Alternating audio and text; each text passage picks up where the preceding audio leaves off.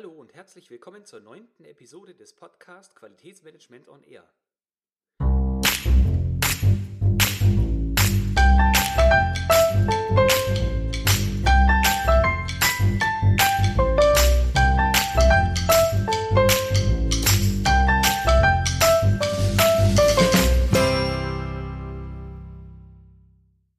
Der dritte Teil unserer Einsteigerserie zum Thema QM-Systeme.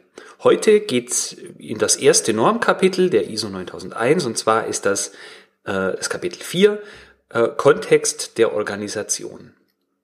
Unter dem Kontext der Organisation verstehen wir im Prinzip all das, was wir brauchen, um zu verstehen, was macht unsere Organisation aus, wie stehen wir im Markt da, ähm, all diese Dinge, die uns einhelfen, die uns helfen einzuschätzen, was äh, unsere Organisation überhaupt ist. Das hilft nicht nur uns, sondern natürlich auch einem Auditor beispielsweise oder eben anderen Leuten, die mit unserer Organisation zu tun haben, uns besser einzuschätzen. Das Normkapitel 4.1 äh, beschäftigt sich mit dem Verstehen von Organisation und Kontext. Ähm, auch wenn wir von der ISO 9001 weggehen, ist es ja wichtig zu wissen, was macht unser, ähm, unsere Organisation überhaupt aus. Äh, ich habe zum Beispiel Erfahrung mit dem FSC-Standard. Vielleicht kennt den der ein oder andere von Ihnen. Der kümmert sich um nachhaltige Waldbewirtschaftung. Und da ist der Kontext zum Beispiel so zu verstehen, dass es da darum geht, wie steht das Unternehmen überhaupt in der Lieferkette da, welche sind die Produkte, die hergestellt werden, in welchen äh, Vertriebswegen und in welchen Beschaffungswegen orientiert sich das Unternehmen. Also es ist eigentlich äh, ähnlich, kann man das hier sehen. Ähm, einfach um festzustellen, was für eine Art Player ist denn das Unternehmen, um das es hier geht.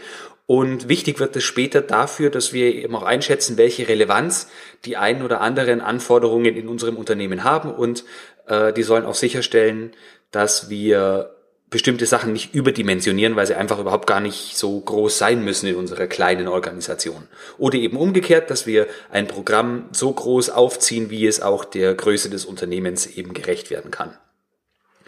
In den Punkt äh, Verstehen von Organisation, Organisation und Kontext gehört äh, zum Beispiel auch, wir sollen das Unternehmen verstehen und in Zahlen erfassbar machen. Also nicht nur äh, mal grob draufschauen, sondern auch wirklich in Zahlen erfassbar machen. Und da gibt es ein paar Dinge, die wir äh, tun können. Und zwar startet das Ganze mit einer Unternehmensvision. Zur Qualitätsvision habe ich in der vorletzten äh, Episode schon ein bisschen was erzählt. Und zwar wer, als erstes, welches Kundenproblem löst unser Unternehmen? Und wie können wir vielleicht unsere Lösung des Kundenproblems so weit weiterentwickeln, dass wir sogar über die momentanen Anforderungen der Kunden hinaus denken? Also dass wir uns da eine Vision ähm, einfallen lassen, das oberste Management. Dann brauchen wir eine langfristige strategische Planung unseres Unternehmens. Also wie plant unser Unternehmen in Zukunft die momentane Marktposition gemäß der Unternehmensvision entweder zu behalten oder auszubauen, also dass das äh, Hand in Hand geht ähm, und dass wir uns nicht von den Anforderungen, die von außen treiben lassen, denn dann wird es schwierig damit, dauerhaft die eigene Position ausbauen oder stärken zu können. Dann geht's noch äh, um das Thema Umfeld, also unter Kontext verstehen wir eben auch das Umfeld, in dem wir uns bewegen. Und zwar gehören dazu unsere Kunden. Wer sind überhaupt unsere Kunden? Und man sollte nicht meinen, dass es manchmal echt äh, schwer ist, identifizieren zu können, wer unsere eigentlichen Kunden sind.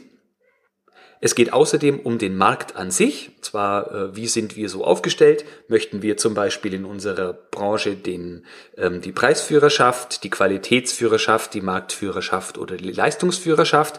Oder möchten wir nur eine kleine Nische für ganz bestimmte Produkte besetzen und sind äh, dann letztendlich äh, für diese Produkte genau eben der Spezialist und letztendlich auch der Leistungsführer, weil es eben sonst vielleicht niemanden gibt, der das in dieser Art und Weise ähm, das Problem lösen kann. Dann machen wir uns Gedanken über unsere Wertschöpfung, also womit verdient unser Unternehmen das Geld? Weil ohne das geht's ja nicht. Ohne dass wir bezahlt werden, kann, können nur wenige Unternehmen langfristig bestehen bleiben, außer sie kriegen einen Haufen Spenden. Äh, dann, welche sind unsere Lieferanten? Also wie ist unsere Lieferantenstruktur aufgebaut? Äh, wie ist unser Personal aufgebaut? Also woher bekommen wir die personellen Ressourcen, die wir brauchen? Wie ist die ähm, Gesamtsituation im Markt, wie ist da unsere Region aufgestellt, müssen wir unsere, äh, die Leute, die wir brauchen, zukaufen, können wir Ausbildung, äh, können wir Auszubildende aus der Region bekommen, äh, solche Dinge. Dann geht's noch um die Logistik. Also wie beziehen wir unsere unsere Rohstoffe und unsere Ersatzteile beispielsweise, wie verladen wir oder verschicken wir unsere Produkte an die Kunden, wie bekommt der Kunde unsere Dienstleistung, das ist mit Logistik gemeint und auch vielleicht ein Stück weit die Logistik innerhalb unseres Unternehmens, je nachdem wie groß, wie groß die, die Firma oder die Fabrik ist, haben wir da auch noch eine interne Logistik, die teilweise sehr komplex sein kann. Der letzte Punkt, der hier zum Umfeld noch gehört, ist das Risiko oder die Risiken. Also mit welchen Risiken gehen wir um? Was haben wir für Risiken in der Beschaffung? Was haben wir für Risiken in der Produktion? Was haben wir für Risiken in der Geschäftsleitung? Zum Beispiel, wenn der ähm, Inhaber eine sehr starke Position hat, wäre zum Beispiel ein Risiko. Was ist, wenn der ja irgendwie versterben sollte oder äh, das Geschäft an den Nagel hängt oder solche Dinge. Und natürlich das Risiko gegenüber Endverbrauchern oder Konsumenten, das Risiko, das unsere Produkte oder Dienstleistungen mit sich bringen. Das gehört da auch noch mit dazu.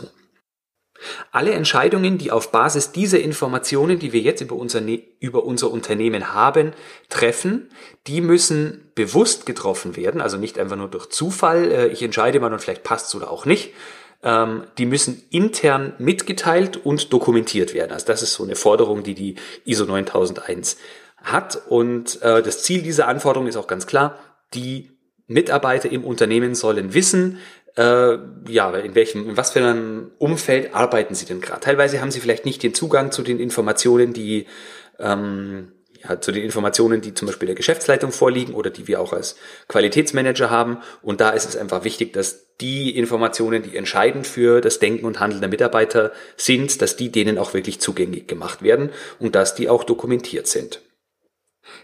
Das nächste Unterkapitel, nämlich 4.2, beschäftigt sich mit dem Verstehen von Erfordernissen interessierter Parteien. Also unter interessierte Parteien verstehen wir im Prinzip all diejenigen, die mit uns äh, in Kontakt kommen. Also äußerliche ähm, Menschen, man kann auch Stakeholder sagen, die mit uns jetzt in Kontakt kommen. Dazu gehören zum Beispiel Kunden, dazu gehören Eigentümer, dazu gehören Mitarbeiter, Investoren, Behörden und auch die sonstige Umwelt, zum Beispiel Anwohner oder andere Menschen, die jetzt im näheren Umfeld ähm, wohnen.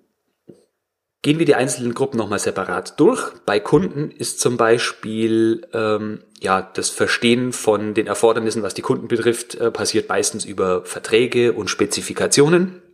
Also da ist eigentlich ziemlich genau geregelt, was sind die Erfordernisse, die die andere Partei jeweils an uns stellt. Dann haben wir Eigentümer. Die Eigentümer müssen uns sagen, was sie für eine Risikobereitschaft haben. Also da wäre zum Beispiel eine Sache die Entscheidung, werden Wareneingangskontrollen durchgeführt oder nicht.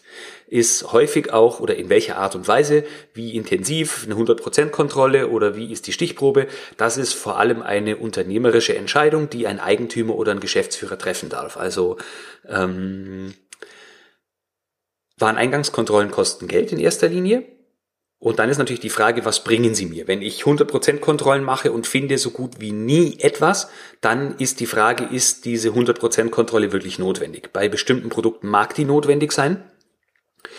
Ähm, aber oft ist sie die eben auch, ist sie das eben auch nicht. Und da darf dann die Geschäftsführung eben die Entscheidung treffen, welches Risiko ist sie bereit zu bezahlen äh, oder zu tragen und ähm, auch vor dem Hintergrund, was kann denn passieren, wenn wir eine Kontrolle eben in einer kleineren Stichprobe durchführen, äh, dann bestimmte Mängel vielleicht nicht entdeckt werden und dann später eben zu einem großen Problem werden, wenn es um das Endprodukt oder die ähm, Dienstleistung geht, die wir verkaufen wollen.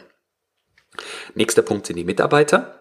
Bei den Mitarbeitern ist wichtig, dass wir ihnen Klarheit zukommen lassen, also dass sie wissen, woran sie sind. Wir sollen alles, was wir den Mitarbeitern gegenüber erklären, auch verständlich erklären, sodass die es eben verstehen können und auch äh, gemäß dem, was wir von ihnen wollen, handeln können.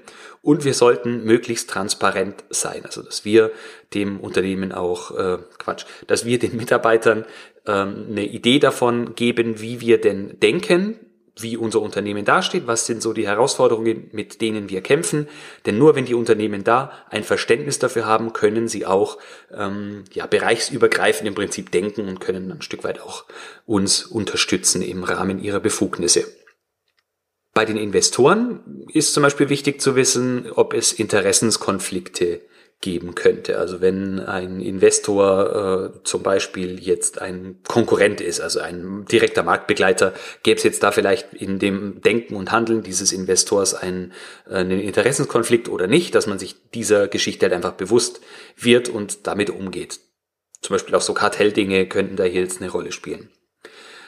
Der vorletzte Punkt sind die Behörden, bei denen ähm, ist wichtig, welche branchenspezifischen Auflagen gibt es denn. Also wenn wir zum Beispiel in der Lebensmittelwirtschaft sind, dann äh, interessiert sich der ein oder andere Veterinär vielleicht für unser Handeln oder wir haben es mit Medizinprodukten zu tun, da gibt es auch nochmal andere Auflagen. Oder wir arbeiten gleich in der Klinik, da gibt es sicherlich nochmal ganz andere Dinge, die zu beachten sind, verglichen jetzt zum Beispiel auch mit einem Maschinenbauunternehmen. Das ist einfach äh, auch die Dinge, die andere äh, Behörden oder andere der externe Parteien von uns halt äh, die an uns haben könnten, dass wir uns dessen auch bewusst sind. Ja, und bei ähm, Umwelt und Anwohner, da könnte jetzt zum Beispiel der Lärmschutz eine Rolle spielen. Also welche Lärmemissionen äh, habe ich an meinem Standort? Habe ich irgendwie ganz viele LKWs, die dauernd durch den Standort rumpeln und stört das dann die äh, nächtliche Ruhe der Anwohner? Habe ich vielleicht eine Kläranlage, die äh, irgendwie Geruchsbelästigung für, für Geruchsbelästigung sorgt? Das sind so Sachen, die gehören mit zu den ähm, interessierten Parteien. Kommen wir zum vorletzten Unterkapitel des Kontexts der Organisation, und zwar ist es 4.3, Festlegen des Anwendungsbereiches. Also wir müssen bei jedem äh, QM-System angeben, was ist denn der Anwendungsbereich, welche äh, Dinge im Unternehmen gliedern wir aus, äh, zum Beispiel weil sie nicht relevant sind oder weil sie vielleicht auch von anderen Managementnormen ähm, erfasst würden oder von ihr behandelt werden würden, das äh, sind so Dinge. Also wir müssen uns über die Grenzen des Systems Gedanken machen. Was wird zum Beispiel jetzt von einem Zertifikat auch eingeschlossen? Was sind ausgelagerte Prozesse? Was sind äh, Dinge, um die wir uns eben im Rahmen unseres QM-Systems nicht kümmern? Also dazu gehören zum Beispiel, ähm, an welchen Standorten ist das äh, QMS dann aktiv? Gibt es Standorte, an denen das dann nicht zur Geltung kommen soll?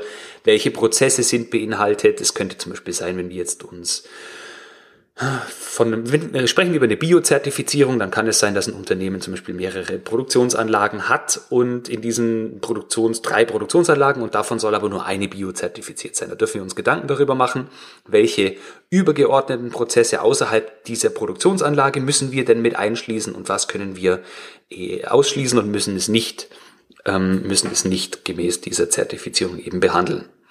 Dann äh, Leistungsbereich, das ist vielleicht so ein bisschen mit den Prozessen geht einher. Also welche Leistungen, wenn wir über Dienstleistungen sprechen, müssen wir berücksichtigen oder eben ausklammern und dann eben ganz allgemein welche Produkte äh, wenn wir jetzt zum Beispiel von der FSC-Zertifizierung sprechen oder MSC, dieser äh, Fischwirtschaftsstandard, wenn wir davon sprechen, oder wie jetzt gerade eben schon gesagt, Bio- oder Demeter-Zertifizierung oder solche Sachen, äh, welche Produkte sind denn damit gemeint? Letzter Punkt im Kapitel des Kontext ist das System und seine Prozesse 4.4. Dazu gehören der logistische Ablauf, also wie äh, ist so die, wie sind so die Transportwege von der Beschaffungsseite zu uns und von äh, von uns intern und dann später auch äh, Nachleistungserbringung oder Herstellung des Produktes zu unseren Kunden. Die klassische Aufgliederung unserer System, unseres Systems beziehungsweise seiner Prozesse ist, ähm, wir identifizieren Wertschöpfungsprozesse, zum Beispiel der klassische Produktionsprozess. Wir identifizieren Managementprozesse, zum Beispiel die, die Geschäftsleitung, also ein Budgetprozess oder ein Strategieprozess in der Geschäftsleitung. Und das dritte sind die Unterstützungsprozesse, also zum Beispiel IT oder Buchhaltung. Diese drei Dinge dürfen wir uns genau anschauen und äh, ja, wenn wir es vorbildlich machen wollen, dann auch so eine Art Prozesslandkarte erstellen, mit der wir äh, uns dann einen schönen Überblick über die einzelnen Bereiche verschaffen können und die auch gezielt verbessern können. Ähm, zum Thema Prozesslandkarte habe ich mit der Simone Glitsch ein äh, schönes Interview führen dürfen. Das werde ich in den Show Notes verlinken. Also wenn Sie das Thema Prozesslandkarten interessiert, dann hören Sie da gern rein. Ist echt interessant. Die äh, nächsten beiden Aspekte, die hier mit in die Prozesse reinkommen, sind Planungsaspekte. Und zwar der erste ist die Planung von Input, also welche Ressourcen brauchen wir, um unser unser Unternehmen, also die, die, die Wertschöpfung in erster Linie, um unsere Wertschöpfung am Laufen zu halten und auch die Unterstützungsprozesse dann entsprechend am Laufen zu halten. Und das zweite ist die Planung von Output, also die Leistung. Wir müssen sicherstellen, wenn wir eine bestimmte Anzahl an Produkten herstellen wollen, dass wir auch den entsprechenden, die entsprechenden Ressourcen haben, also personelle Ressourcen, ähm, Rohwaren, Ersatzteile, was auch immer.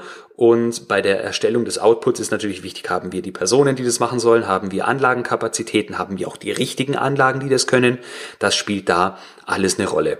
Also wir müssen unser gesamtes, äh, unsere gesamte Prozesslandschaft im Prinzip ähm, darstellen und auch eben sicherstellen, wie planen wir das Ganze denn? Was haben wir für Planungsprozesse, um da eben auf der sicheren Seite zu sein und nicht äh, hinterher dazustehen und sagen zu müssen, ja, tut mir leid, das kann ich jetzt doch leider nicht leisten, ähm, hätte ich vorher mal besser gucken müssen. Das ist für das Unternehmen nämlich auch keine gute Werbung, wenn wir sagen, wir können die Anforderungen unserer Kunden oder Bestellungen zum Beispiel nicht, äh, nicht erfüllen, weil wir vorher nicht richtig geplant haben. Es kann immer mal zu Engpässen kommen, aber dafür sollten eben unsere Planungsprozesse sorgen, dass es möglichst selten passiert und nur in, Ausna in begründeten Ausnahmefällen. So, damit wäre ich mit dem Kapitel viertens äh, Kontext der Organisation schon am Ende.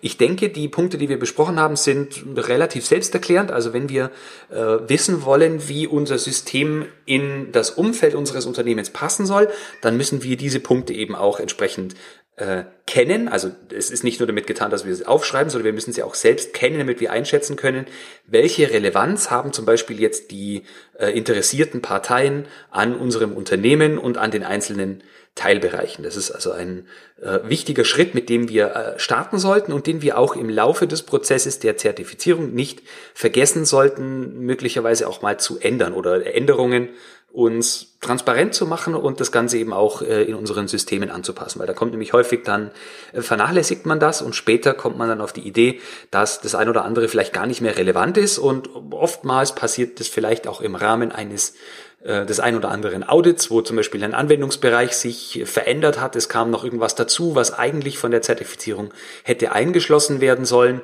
Und ähm, ja, wo es dann ein böses Erwachen gibt, weil es eben nicht mehr in den Dokumenten drin steht. Das sind so Dinge, an die darf man auch später mal denken. In der nächsten Folge, das ist dann schon die Folge Nummer 10, geht es um das Thema Führung. Also welchen Anteil hat die Führung am Gelingen unseres QM-Systems, angefangen von der obersten Leitung her. Ich hoffe, Sie schalten auch in der nächsten Episode wieder ein. Ich würde mich freuen darüber. Bis dahin wünsche ich Ihnen noch eine schöne Zeit und denken Sie immer daran, Qualität braucht kluge Köpfe, so wie Sie.